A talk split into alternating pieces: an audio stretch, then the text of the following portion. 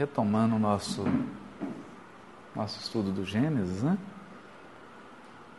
Eu tinha comentado que a gente ia passar para o quinto dia, sair do, do quarto. O quarto dia que fala da, dos, dos luminares, sol, lua, dos astros, dos ciclos. Mas eu senti que precisava fazer, dar um fechamento, não tinha ficado assim muito, muito claro, né? Então eu vou, vou um pouquinho mais de calma nesse assunto, só para não deixar muita brecha. E, e também porque eu não li a, a reportagem né, do Chico. Então, a verdade foi o seguinte: em 1954, a editorial da revista Boa Vontade, Legião da Boa Vontade, foi a Pedro Leopoldo ouvir a palavra de Emmanuel. É que havia sido lançado um livro mediúnico. Eu vou omitir aqui né, o, o médium e o espírito, por respeito. E essa obra mediúnica, ela continha, é, é o grande problema, né? ela continha alguns elementos assim fundamentados e alguns elementos bastante fantasiosos. Bastante fantasiosos mesmo. E, então eles foram lá ouvir o Emmanuel queriam saber sobre. Todo mundo já deve imaginar qual era o tema. O tema era transição planetária, verticalização do eixo da Terra. Bom. E toda vez que se fala dessa questão de transição planetária, a gente parece que evoca aquelas teorias da conspiração americana, né?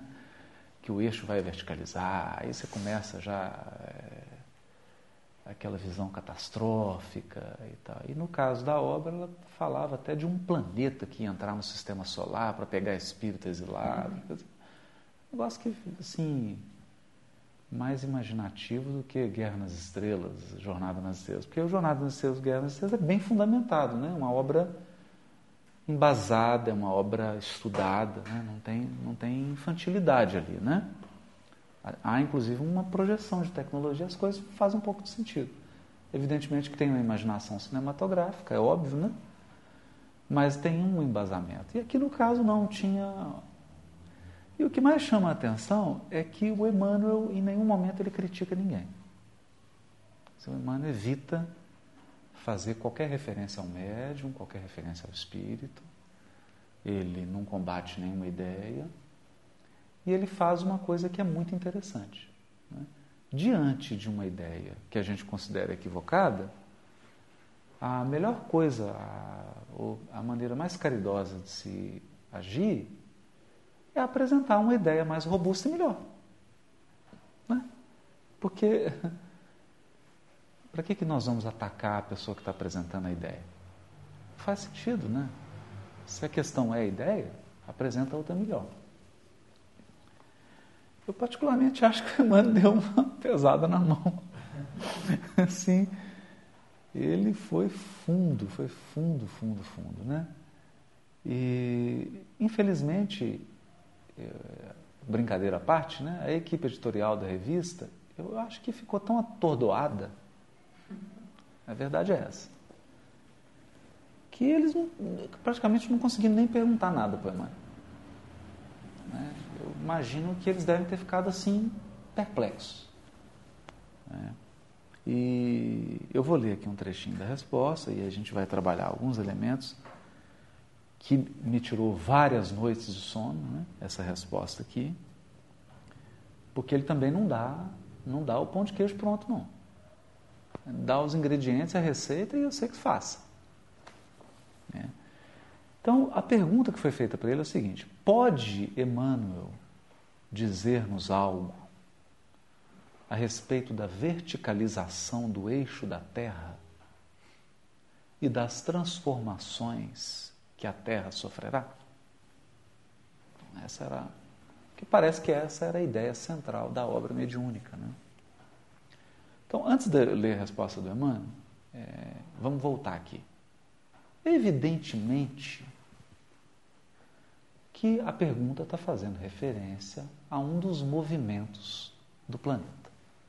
A gente sabe que a Terra tem dezenas de movimentos, não são só dois.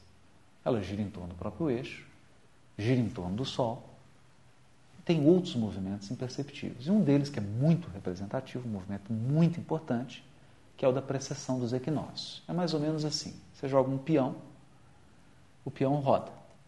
Depois de um tempo que o peão está rodando, ele vai perdendo a força, aí ele começa a dar uma. Além de girar, ele começa a cambalear. A Terra também faz isso. E ao fazer isso, a gente sabe que o eixo da Terra está inclinado, né? ele não está reto. Então, se você pegar. E isso é uma coisa muito interessante. Né? Todos os planetas do sistema solar giram em torno do Sol no mesmo plano. Isso é curioso, né? Olha que coisa, né, gente? Isso significa assim: olha, aqui está a Terra. Saturno não está aqui, não. Como assim? Terra está aqui. Sol está aqui, Sol está aqui, a Terra está aqui. Saturno não está aqui. Não é? O Sol está aqui, a Terra está aqui, Mercúrio, né? Mercúrio, Vênus, Marte, Terra, Júpiter, tudo na mesma linha. Como se eles estivessem alinhadinhos. Então, se você olhar de fora do sistema solar, é tudo alinhado. Estão girando no mesmo plano. Isso é de uma finura. Né? São aquelas eu, eu diria que são aquelas marcas que Deus deixa na criação para falar assim: ei, eu estou aqui. Eu existo. Porque ninguém vai imaginar que o acaso produz uma, uma, uma coisa dessa. Não é? Então está tudo no mesmo plano. Então o que, que os cientistas fazem? Pega o percurso em torno da, do Sol e estabelece um plano. E a Terra ela não gira assim. Ela não gira assim, retinha. Ela está inclinada. Ela gira inclinada. É? Por isso, exatamente por ela estar inclinada, nós temos Polo Norte e Polo Sul.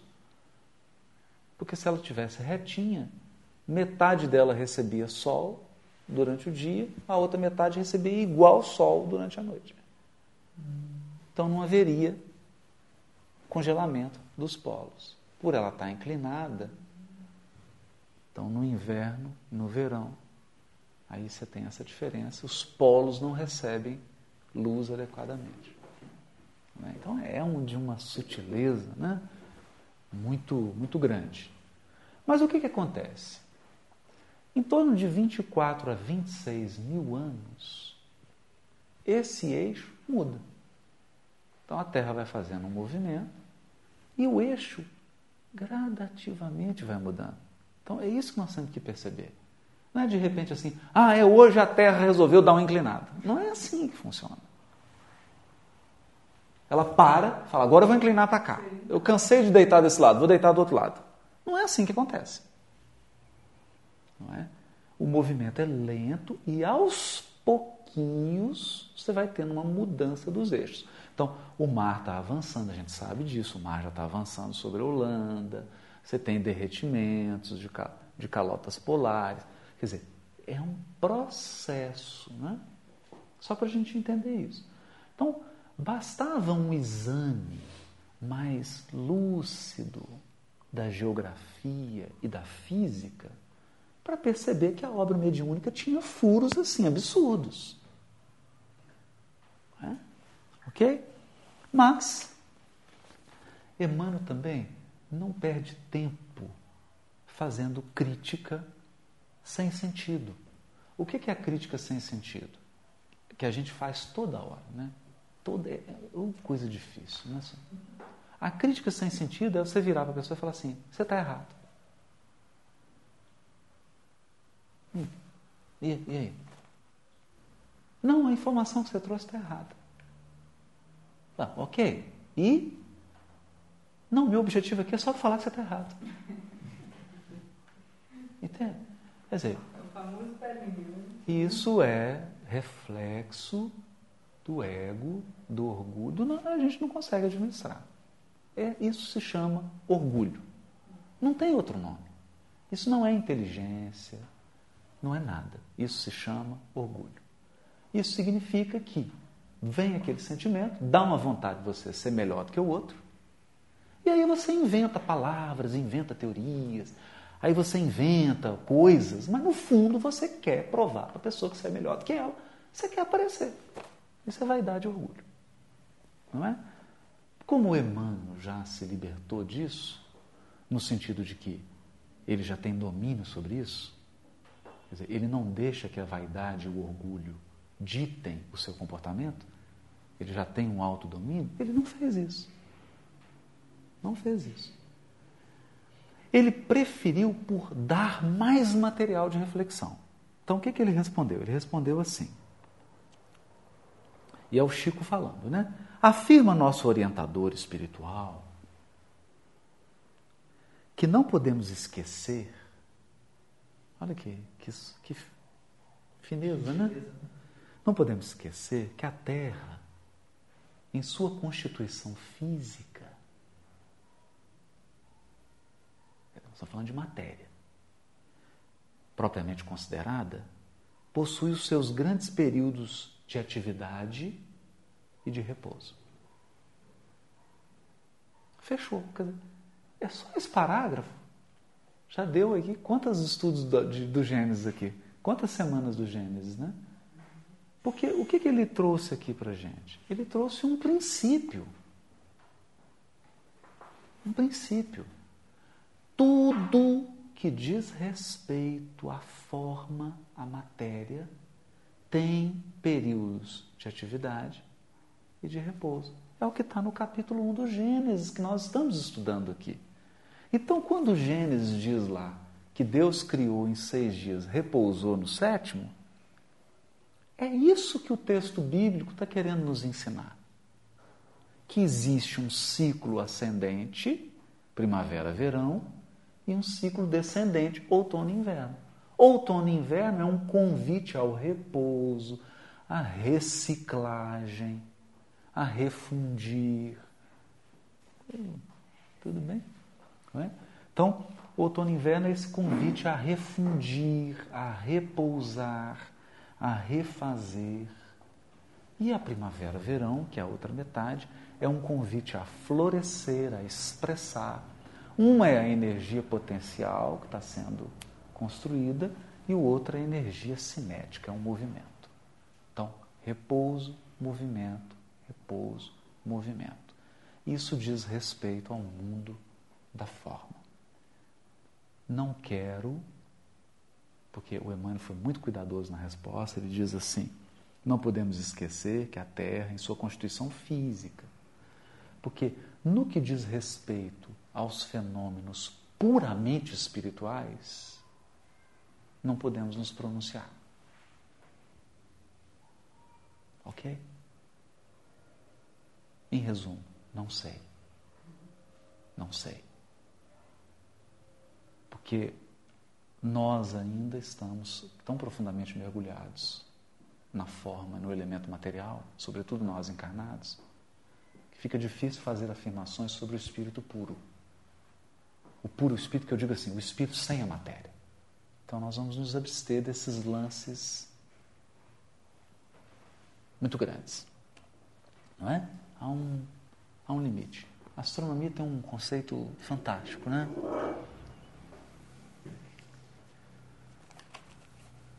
Tudo, tudo na astronomia, toda construção, ela é ótica. É tudo é ótico. Então, há uma faixa do universo que nós não temos acesso porque são tantos milhões de anos-luz para chegar, para aquela luz chegar até nós, que ela nunca vai chegar, porque as galáxias estão se afastando umas das outras. Então a velocidade com que as galáxias se afastam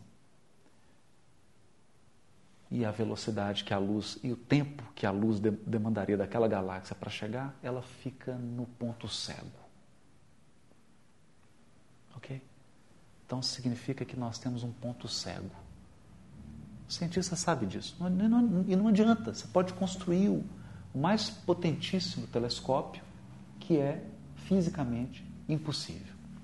Isso significa que Deus colocou um limite à nossa observação.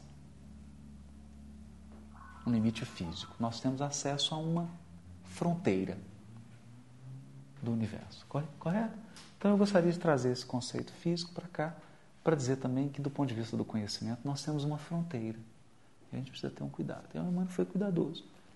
Repouso, atividade. Porque ele está trabalhando com um princípio que é o do Gênesis. Deus repousou. É assim que tudo na forma e na matéria funciona. Repouso atividade. É?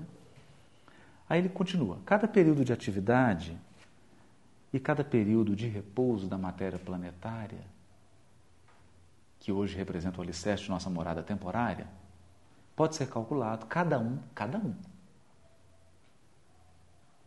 Cada um. Em 260 mil anos. Atravessando o período de repouso da matéria terrestre, a vida se reorganiza. Exatamente de novo.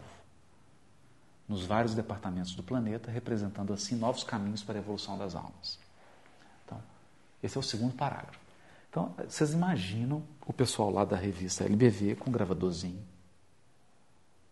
E o Emmanuel falando isso. É aquele grilo.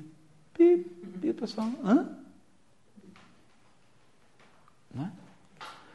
Então, 260 mil anos para o repouso, 260 mil anos para atividade. Então ele deu aqui um ciclo. Tranquilo.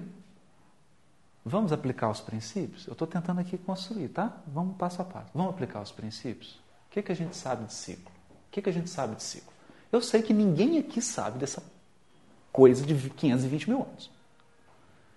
Ninguém aqui sabia desse negócio de 260 mil anos de atividade, 260 mil anos de repouso da matéria terrestre. Ok? Ok. Mas tem coisa que a gente sabe. O que, que você sabe? Você sabe das estações do ano, não sabe? Primavera, verão, outono e inverno. Sabemos que a primavera, verão é a atividade, outono e inverno é o repouso. Isso nós sabemos, não sabemos? Não é meio a meio? É meio a meio. Então vamos aplicar os princípios? Vamos. O que Emmanuel está dizendo? A matéria terrestre tem uma estação, tem, tem um ano, um ano da matéria. É o ano. Esse ano é dividido, metade. Outono e inverno, que é o repouso, 260 mil anos e a outra metade, primavera-verão, 260 mil anos. Soma, qual é o valor do ano? 520 mil anos, aproximadamente. Por que aproximadamente? Muita atenção nisso aqui.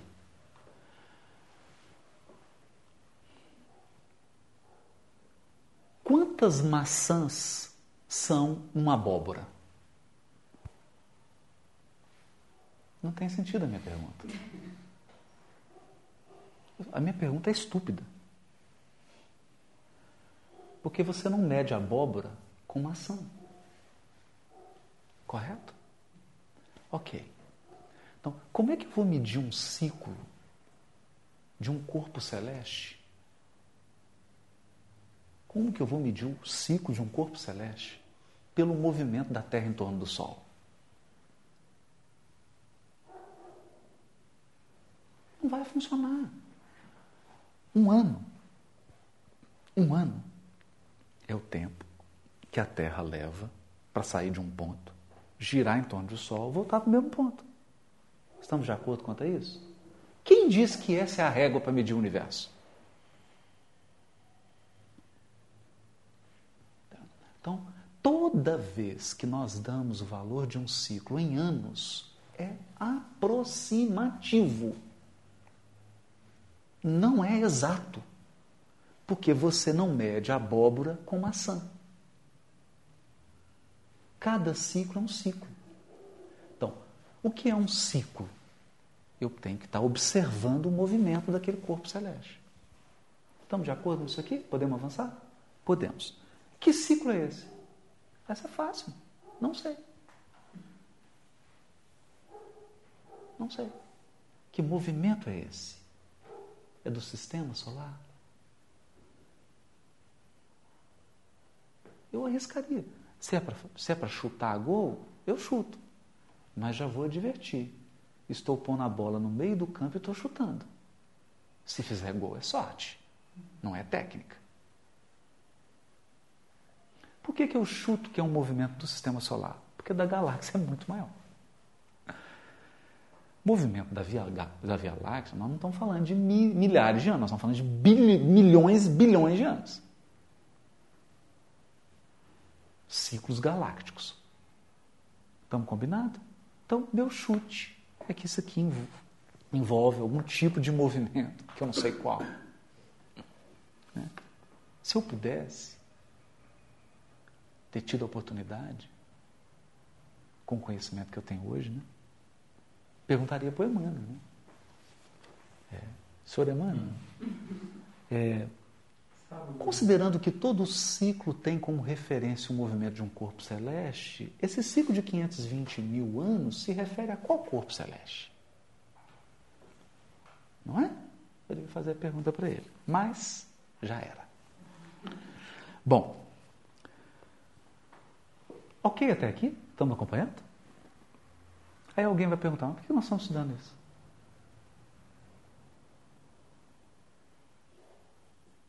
Para quê? Para entender os mecanismos que regem a evolução espiritual das almas. Porque os espíritos evoluem, segundo o livro dos espíritos, no contato com a matéria. É? No contato com a matéria que o espírito desenvolve os seus potenciais anímicos, cognitivos, espirituais, emocionais, etc. E, e alguns que eu nem conheço. É com a matéria, é nesse contato com a matéria. Se a matéria apresenta essa, essa constituição, essa maneira de ser, de ter repouso e de ter atividade, se isso é uma, é uma lógica da matéria, é óbvio que isso afeta o espírito. Porque ao unir-se à matéria, ele tem que se adaptar a essa respiração da matéria. A matéria ora repousa, ora ativa ora contrai, ora expande. Então, toda vez que o espírito está em contato com a matéria, ele se sujeita às leis da matéria. Considerando que essas leis que regem o elemento material são oriundas da inteligência divina,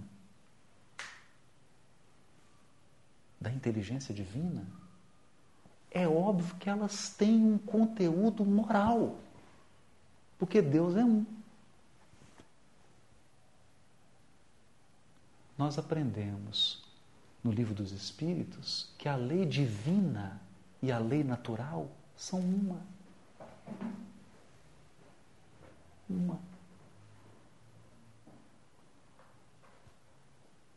Então, quando eu estou estudando Sermão da Montanha e quando eu estou estudando esses ciclos aqui, eu estou estudando a mesma lei.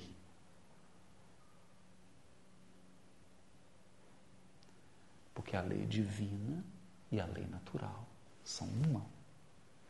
Uma só. Porque Deus é um. Deus é um. Ele tem critérios e os critérios valem para a matéria e para o espírito. Até aqui tudo bem? Podemos ir? Até agora tá bom. Vocês vão ver agora. Assim sendo,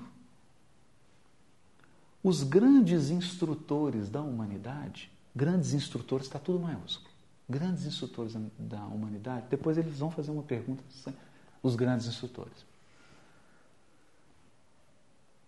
E aí o Emmanuel diz assim: olha, o Cristo, que é o governador espiritual do orbe, possui ministros e ministérios. Esses ministros do Cristo são os grandes instrutores da humanidade. E o Emmanuel dá três exemplos: Buda, Sócrates, Zoroastro. Evidentemente, quem estava fazendo a entrevista não fez a pergunta: quantos ministros o Cristo tem?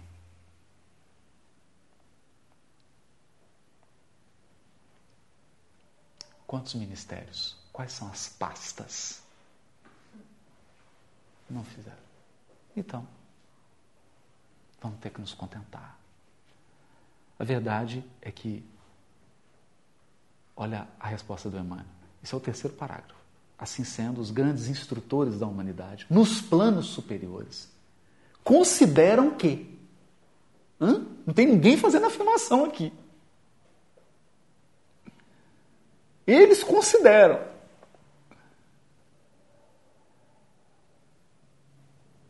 Porque a percepção deles também não é divina. É a percepção deles, é o grau de percepção deles. Ó, eles consideram, pelos que eles podem. Agora, evidentemente, que um espírito desse pode observar mais que nós, não? Um pouquinho mais, né? É porque eles não reencarnam, você fica lá, né? Muito tempo. Né? Não é? Reencarna só quando quer, né? Brincadeira, vamos lá. Eles consideram que desses 260 mil anos de atividade, então, ok. Ele não quis fazer referência aos períodos do repouso. 60 a 64 mil anos são empregados na reorganização dos pródromos da vida organizada. Logo em seguida surge o desenvolvimento das grandes raças que, como grandes quadros, enfeixam assuntos e serviços.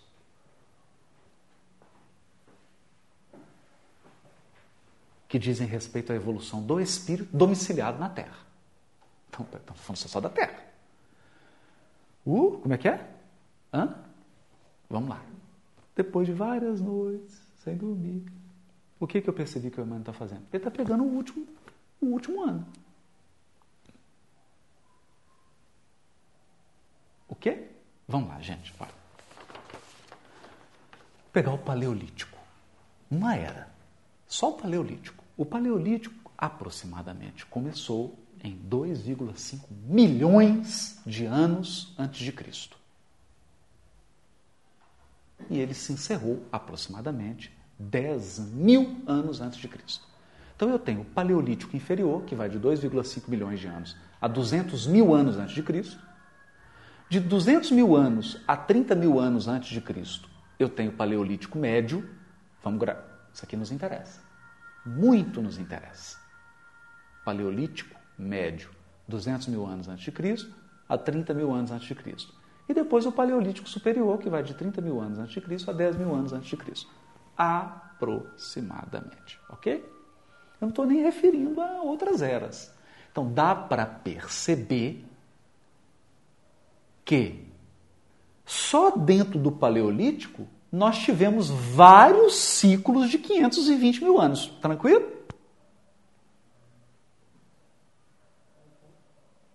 Então, se eu considero que 520 mil anos é um dia sideral, o Paleolítico teve vários dias siderais.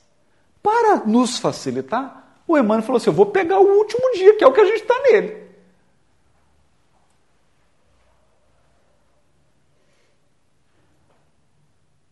Não é? Ou seja, o poder do agora. Né? Vamos concentrar no dia de hoje? No dia de hoje. Nosso pequeno dia de 520 mil anos. Tranquilo até aqui? Tranquilo? A pergunta é: quando começou esse dia? Nossa Senhora. Essa aqui, fumacinha. Mas vamos lá, vamos com calma. Até aqui tudo bem? Então o Emmanuel está assim, gente, vamos concentrar no dia de hoje. O dia de hoje, o dia sideral.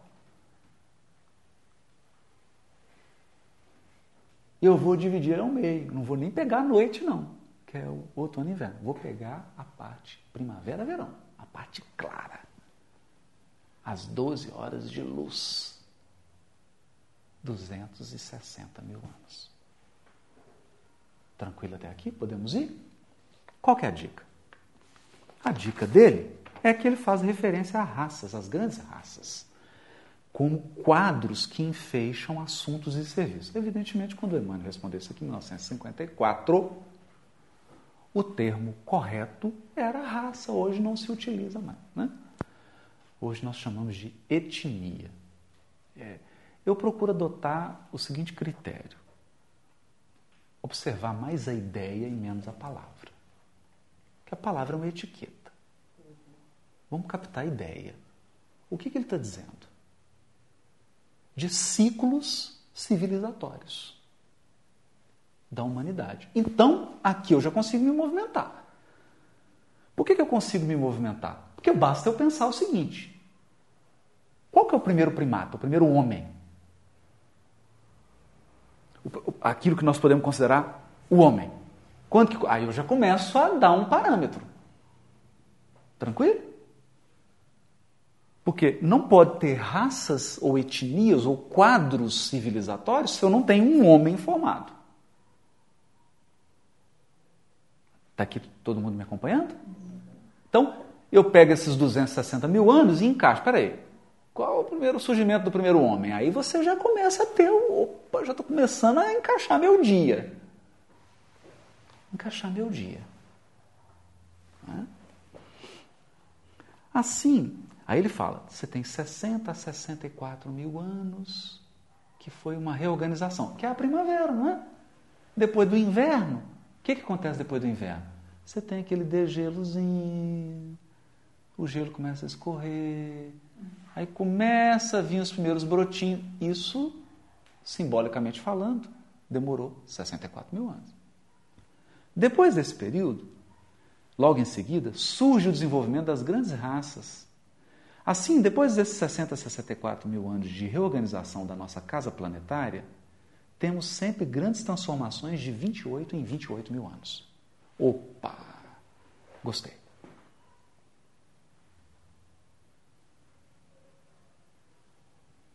Aqui tá bom. 28, 28 mil anos. Então, vocês estão vendo que isso aqui é boneca russa. Você pega uma grande, abre, tem outra lá dentro. Aí você tira, tem outra dentro. Você tira, tem outra dentro. Ok? Vamos ficar simples aqui. Transformações civilizatórias de 28 em 28 mil anos. Já aqui eu fiquei feliz. Eu fiquei feliz por quê? Eu conheço alguma coisa disso? Muito pouco. Mas eu conheço do ciclo lunar. Aproximadamente 28 dias. Então, aplicando o princípio, eu conheço o movimento da Lua. Tem uma fase de lua nova a lua cheia, depois de lua cheia, lua nova. Então eu tenho sete mil anos, sete mil anos, sete mil anos, sete mil anos. Sete mil anos eu conheço. Sete mil anos eu conheço, porque sete mil anos é bíblico.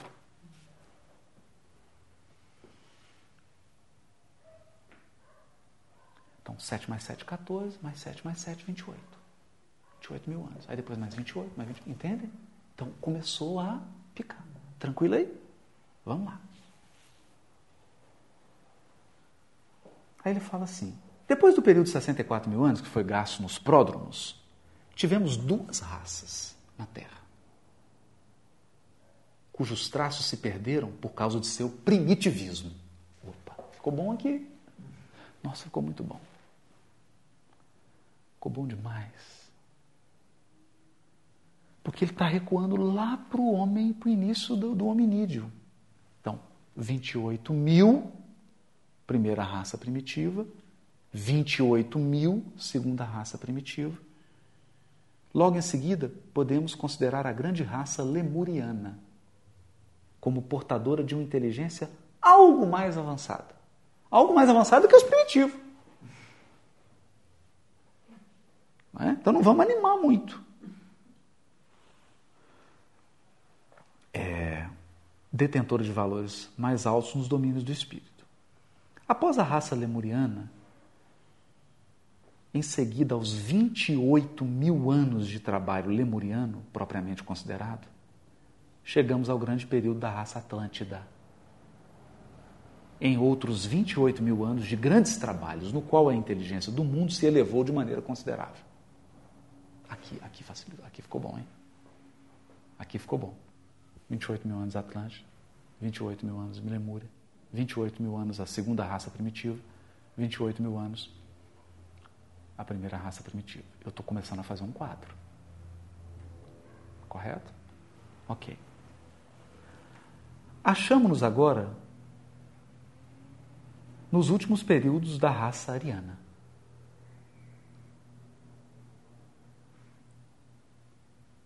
Fantástico. Fantástico. Agora não vamos nos enganar com os últimos períodos. Está falando? Últimos períodos significa ciclo descendente, que são 28 mil anos.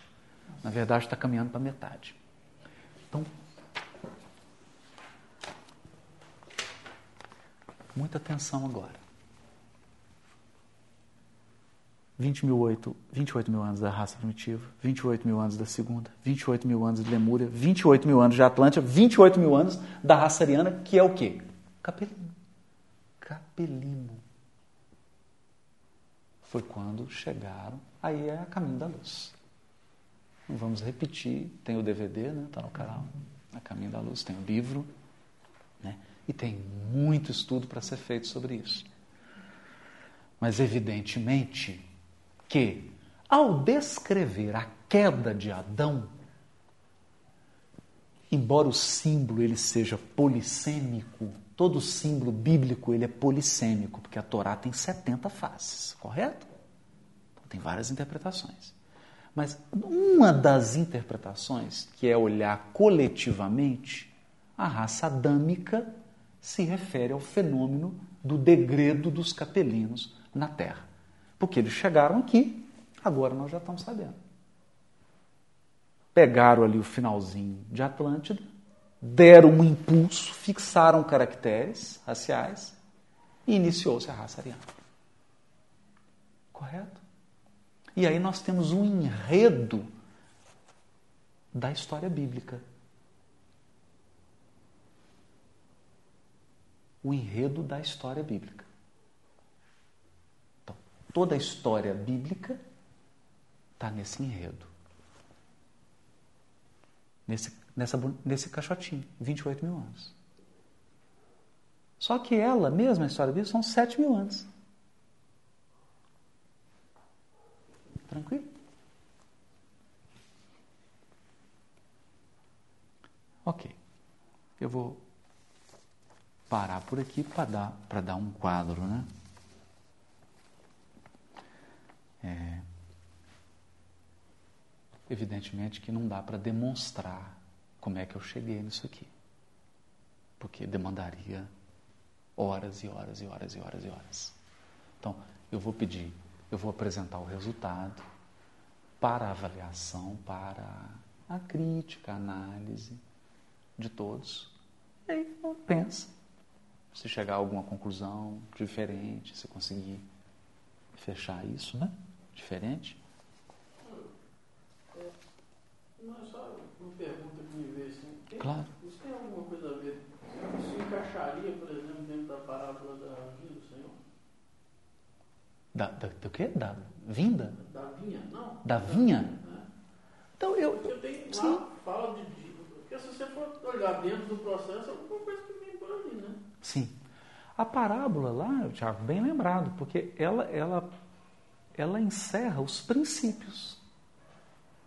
Então, com aqueles princípios ali, a gente consegue ver quais são os critérios da evolução. Agora, é evidente que o princípio da parábola você pode aplicar a esse quadro maior ou a um quadro menor. Por exemplo, eu posso pegar esse período aí do povo hebreu, cristianismo e espiritismo e colocar a parábola, porque é um princípio. Então, qualquer pedaço, né? Entende o que eu estou querendo dizer? Quer dizer, se você olhar um quadro maior ou um quadro menor, a lei é a mesma. Ela vai se aplicar exatamente da mesma maneira. É, é bonito isso, né? Mas vamos lá. Ele pergunta aqui do afundamento de Atlântida, a gente sabe mais ou menos 10 a 12 mil anos antes da Grécia, de Sócrates. Então, não dá. O próprio Emmanuel dá. Então a gente dá. é, Né? Ele dá umas dicasinhas. Aí conta. Continha, continha, vamos lá. É, foi onde eu fiz o desenhozinho de um ciclo em que eu tinha um período, eu coloquei em cima aqui o período de repouso, e depois um período ascendente, limitando a lua, né? Então, onde está negrinha aqui é lua nova, onde está branquinha aqui, lua cheia.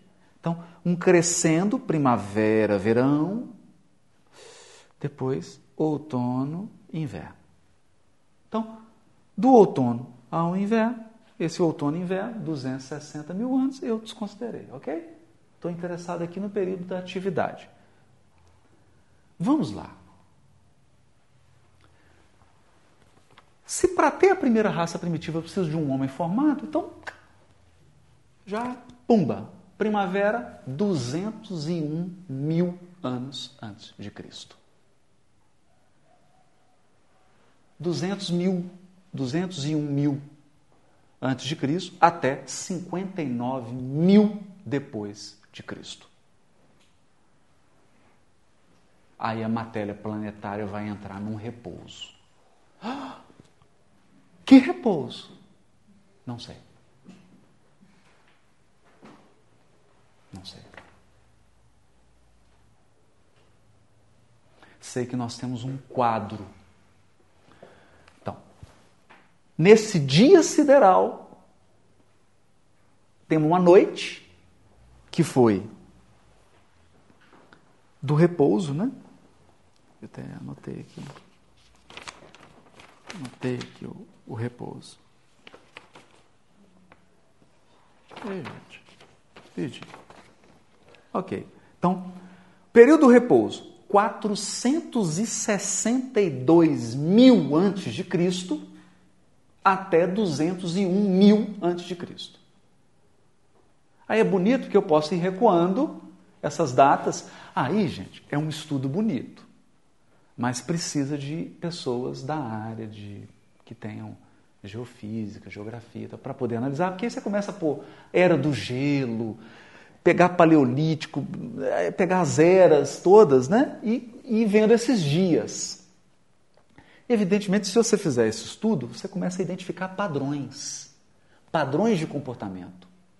Porque se eu analisar os dias anteriores, eu sou capaz de entender o dia de hoje, porque os princípios são os mesmos.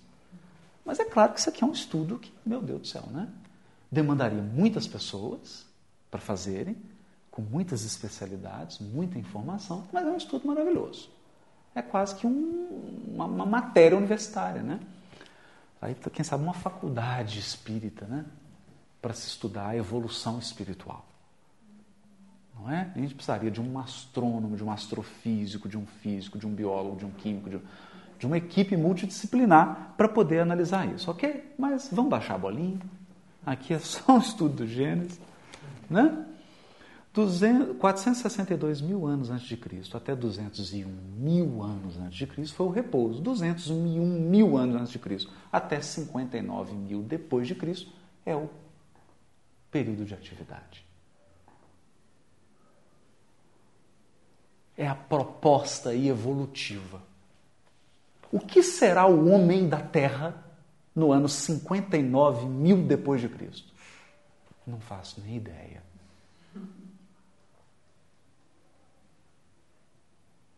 Não faço nem ideia. Mas encerra um ciclo. Então podem se preparar aí para essa data.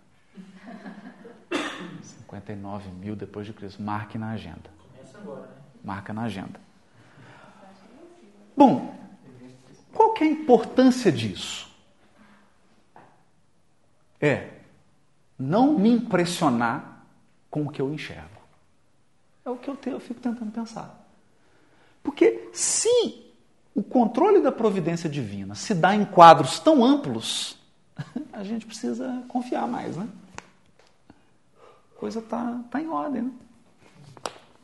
Está planejado até demais, não é mesmo?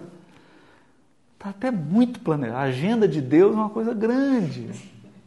Né? São números grandes assim, quadros enormes. Aí quando a gente olha a nossa épocazinha, nos dá o senso da grandeza da previdência divina. Entende? Porque quando o primeiro homem biologicamente surgiu, dando condições para que espíritos pudessem iniciar um processo civilizatório, um ciclo reencarnatório civilizatório, esse quadro já estava todo desenhado. Isso aqui está todo desenhado. A Terra tem em torno de 4,5 bilhões de anos.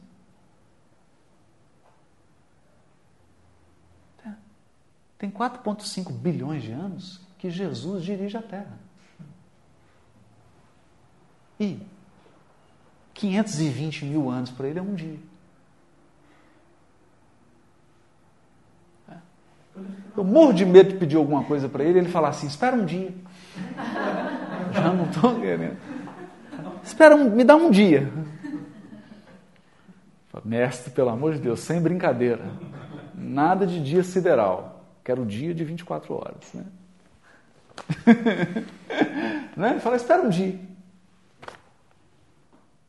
Parâmetro do Cristo. É o parâmetro do Cristo. Onde fica aí, oh meu Deus. Vamos esperar. O que é bonito nisso aqui? A gente consegue um quadro muito curioso. A primeira raça primitiva, pelos cálculos que eu fiz aqui aproximativos, né, óbvio, foi de 137 mil anos antes de Cristo a 109 mil anos. Depois pegar aí né, a questão do Cromagno, do, do nome de Neandertal, e colocar dentro disso aqui. A segunda raça primitiva foi de 109 mil antes de Cristo a 81 mil antes de Cristo. Lemúria, de 81 mil a.C. até 53 mil a.C. Olha que interessante. Agora aqui, aqui fica bom. Atlântida. 53 mil antes de Cristo a 25 mil antes de Cristo. De quantos? 53 mil a 25 mil antes de Cristo. Aqui, quando eu consegui chegar aqui, eu fiquei feliz porque as coisas precisam encaixar, né? É um quebra-cabeça. E aqui eu tive um encaixe assim muito bonito. Se a gente olhar o que, que o Emmanuel fala da chegada dos capelinos, se você prestar atenção em algumas pistas, dá para perceber que os capelinos chegaram aqui aproximadamente entre 30 mil a 25 mil anos antes de Cristo.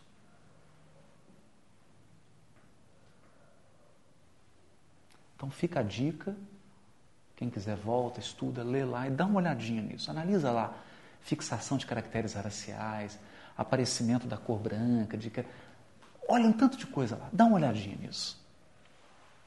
É? Ou seja, os capelinos chegaram no declínio da civilização de Atlântida né? e início de uma nova era. Que nova era? A era ariana. Aqui é nome, tá, gente? É, é, esse é o nome que, o nome que a gente dá, né? Esse não é o nome que Jesus põe, o nome que ele põe é outro. Esse é o nome que nós pusemos, né? Você pode chamar de Ariana. É, é até injusto, porque a gente sabe que vieram quatro grandes vertentes de capela: os hindus, egípcios, hebreus e arianos. Mas o, o fato é que não é à toa que Emmanuel chama esse período de período ariano, porque os arianos são os grandes os positivistas, os materialistas, e foi esse, essa vertente capelina que dominou o planeta. Então hoje nós temos um planeta positivista, materialista, etc, etc, que reflete as características psicológicas da vertente ariana. Porque se fosse a vertente hebraica que tivesse dominado o mundo, o mundo seria outro. Né? Não estou dizendo que melhor nem pior, mas seria outro. Se fossem os hindus, o mundo seria outro. Não sei se melhor ou pior, mas seria outro. Se fossem os egípcios, o mundo seria outro. Mas o fato é que foram os arianos.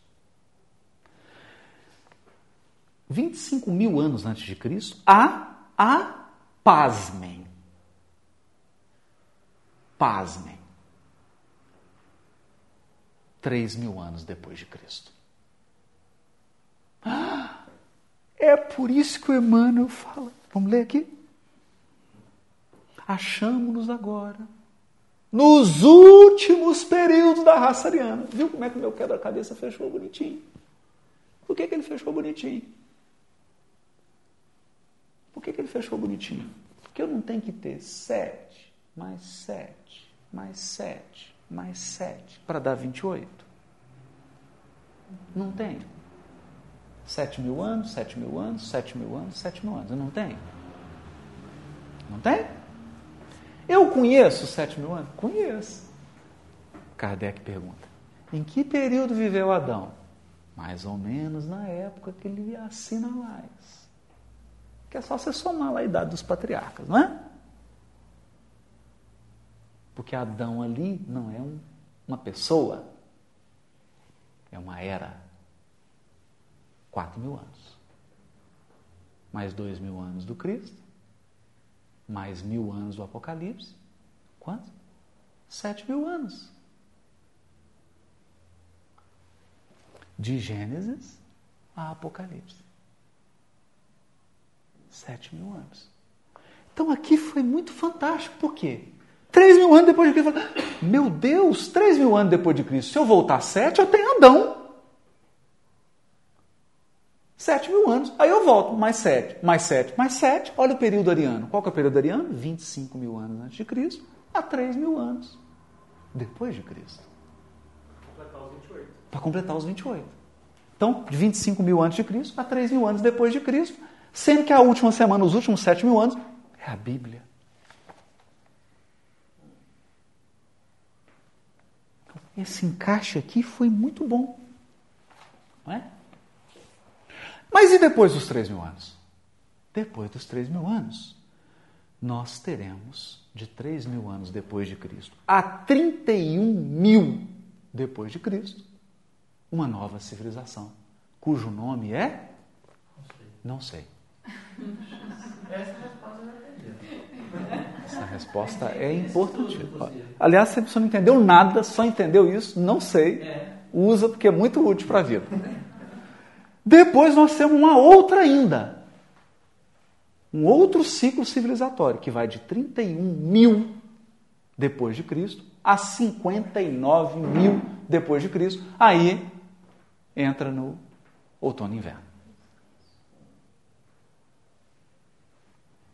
Considerando que a gente está na parte crescente. Nós estamos na parte crescente. Crescente. É, crescente. É porque o crescente é assim, né? Ok? Quem estava já fazendo um cálculo aí, apocalipse sinal, milênio, não é? Arrebatamento, pode ficar mais tranquilo, porque ainda vai ter mais dois ciclos civilizatórios. Aí alguém vai perguntar, não é? Que é importante frisar. Oh, e a Bíblia então perde sentido? Ora, mas como que as lições morais da Bíblia vão perder sentido se as palavras são de vida eterna?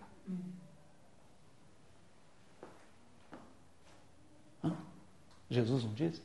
As minhas palavras são palavras de vida eterna.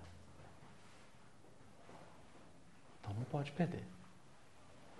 Porque a verdade não envelhece. Ela é eterna. Ela não se desgasta. Não é? Ou, se vocês quiserem uma mais infame, o que seriam das velhas piadas se não fossem os recém-nascidos? Nossa. Não é? Está sempre alguém evoluindo, acessando, está sempre renovando, não é mesmo? Então, a verdade é a verdade, ela é eterna, como o próprio Deus. Mas e a história bíblica? A história, a história, a história. Novos profetas. Ela vai se renovar. A história vai se. Não é? Que a revelação é progressiva. Não é progressiva? É progressiva. É progressiva. Mas ela é progressiva e concatenada. Ela é progressiva e concatenada. Então nós temos que aprender o grande princípio das revelações, que é o princípio da continuidade. Maneira fácil você pegar um falso profeta. Ele fere o princípio da continuidade. Porque ele vem e diz assim: o que eu vos digo é tudo novo, joga tudo fora. E pode, pode saber que é falso profeta. Se eu ter que jogar tudo fora, estou negando a inteligência de Deus. Não é? É como se alguém chegasse e falasse assim: não, agora eu tenho pé de jabuticaba, joga a semente fora. O que isso? Isso não existe. E o princípio de continuidade? Não é? Então, tudo que virá, virá na base do que já foi dado. Não é? Ok, aí. Válido. Bom, então, todo esse quadro amplo, né? E a gente acredita que. O que, que o Emmanuel fez, então? Vocês chegaram para ele com uma pergunta. Ah, eu vi uma obra mediúnica do fulano, o espírito tal, que diz que vai ter uma verticalização do eixo da Terra, vai cair, o mar vai invadir, vai morrer todo mundo, vai morrer metade, vai ser uma catástrofe, vai vir um planeta, entrar no sistema solar, chupar os espíritos que estão aí, levar degradado, e o negócio era um negócio assim, horror, né? O Emmanuel nem toca na questão. Ele não fala da obra. Ele dá esses dados. É?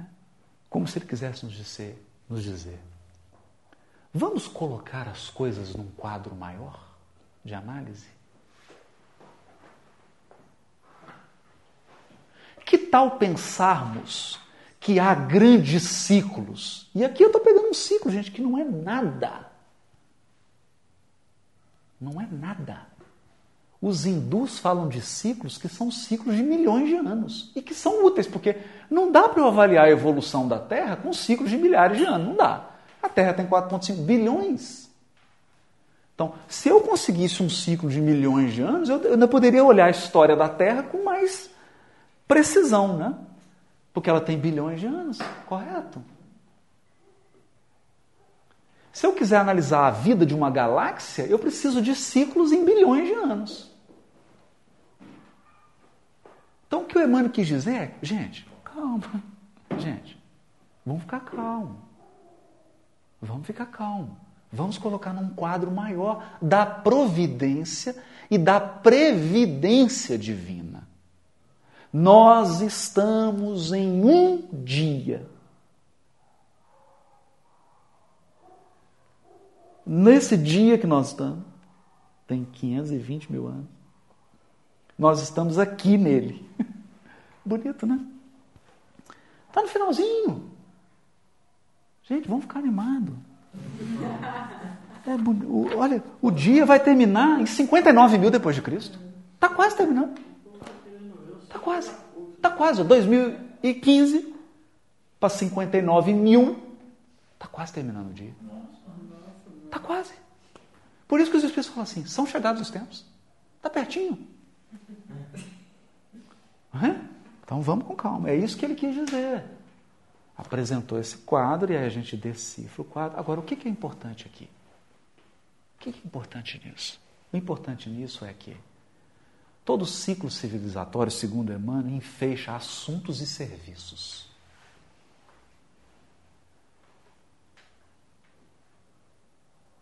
Então, quais assuntos estiveram em voga no ciclo civilizatório ariano?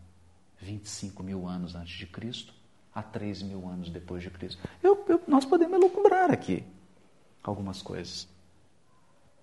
Basicamente, lidar com a matéria bruta. Vocês concordam?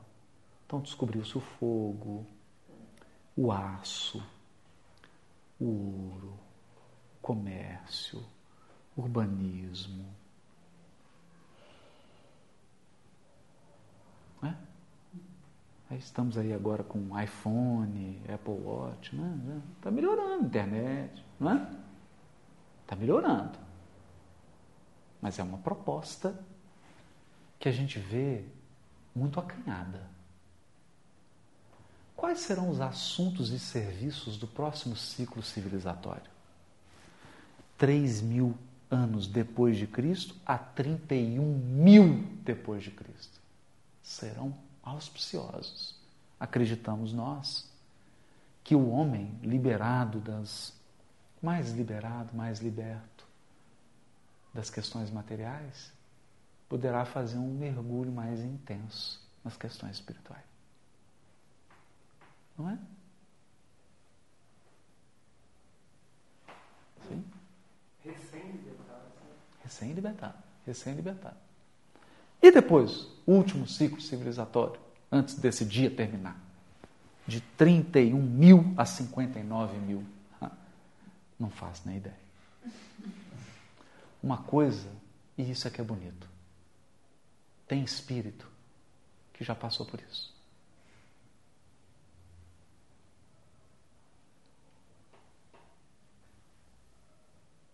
Hã?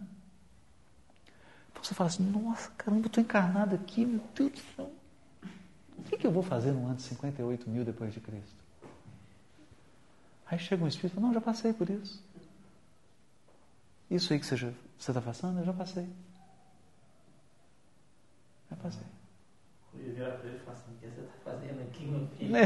Não, mas ele não vai estar aqui, né? Aí ele vai falar assim, estou te instruindo, estou te guiando, né?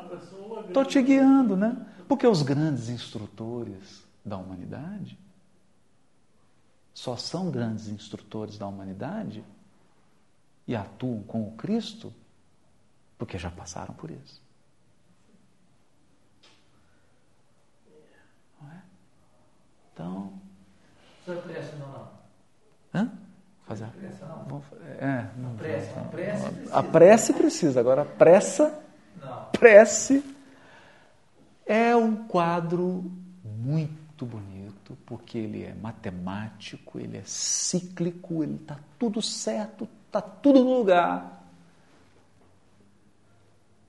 Mas o problema que não tem fim, ou promessa difícil de cumprir, né? Estar encarnado não é fácil. Né? Porque o nosso ciclo, né? Só. O ciclo da vida biológica, você viver 70, 60, 70, 80 anos, é tão pouco, né? É tão, tanta limitação de percepção, né? Que a gente olha para isso aqui, é difícil, né? Eu quero pensando assim, se ela é, é, extrapola? Dizer, você estava falando, não dá para medir isso aí pelo nosso, pela nossa, nem pela nossa vida, né? Pelo, Não, é. não, nossa- não tem jeito. Não tem jeito. É o que o Aragô fala. Eu, eu falo muito isso, assim, que quando fala, se eu falar, não, são 4,5 bilhões de anos, Jesus. Nossa. Era Cristo já estava construindo o planeta. Aí ficou uma preguiça danada. Você tá me lembrando? Aí eu falo assim, eu fico pensando que é importante a gente lembrar que uma vez fora da, da carne, né, fora das circunstâncias do- do- da, da terra, fora, se libertando da matéria, aí eu me lembro do daquele podcast que a gente gravou com os físicos lá, Otaciro, Otaciro, Otaciro. Otaciro Rangel. e, e ele, ele falando né, que o homem, se ele não se desmaterializar, se ele não se libertar da matéria, essas viagens para. Aí que a gente fica Ah. vendo nos filmes aí não vai rolar, não, né? O segredo é o Então, então eu, falei, eu É. até brinquei com ele, assim, não tem agora um motivo espiritual para eu nos deixar de ser materializado. Para evoluir, né? É, um motivo para eu evoluir, porque senão eu não vou conseguir fazer viagens interestelar, no É, não vai, planeta, não. velocidade da luz, né? É. e essa coisa toda. Mas é, eu estava brincando assim, que talvez a gente vai se, vá se libertar, inclusive, do, do, da questão temporal, né? Ah, né, eu não vou nem tocar nesse assunto. Não né? é? É. Se libertar da questão temporal. Eu não vou nem tocar nesse assunto. É, É. é, eu acho que existe. É, Né? Há uma barreira. Porque com, com depois do Einstein o tempo deixou de ser uma abstração e passou a ser algo concreto que está emaranhado com o espaço. Isso é muito bonito, né? Então, toda vez que a matéria se organiza e que ela gera espaço, ela gera tempo. né? E tempo, tempo, tempo é matéria. Né? O Einstein falava o contínuo, quer dizer, um contínuo espaço-tempo. Não tem. Não tem. Porque o que, que ele percebeu? Quando você está em velocidade da luz, o, o espaço encolhe, achata e o tempo também. O tempo achata e alarga. Para que a equação fique igual. E aí o negócio virou sério, porque tempo. A gente percebe, e o André Luiz fala isso, né, Evolução em Dois Mundos. A matéria se estrutura gerando espaço, tempo e um reloginho, um metrônomozinho, para cada para cada corpo celeste, né? Então a gente vê uma realidade, por exemplo, do sistema solar, uma realidade da nossa galáxia é outra de outra galáxia. Não é? Você chegar num buraco negro, entrou ali, muda toda a estrutura de tempo e espaço. Né? Mas aí são coisas que já começam.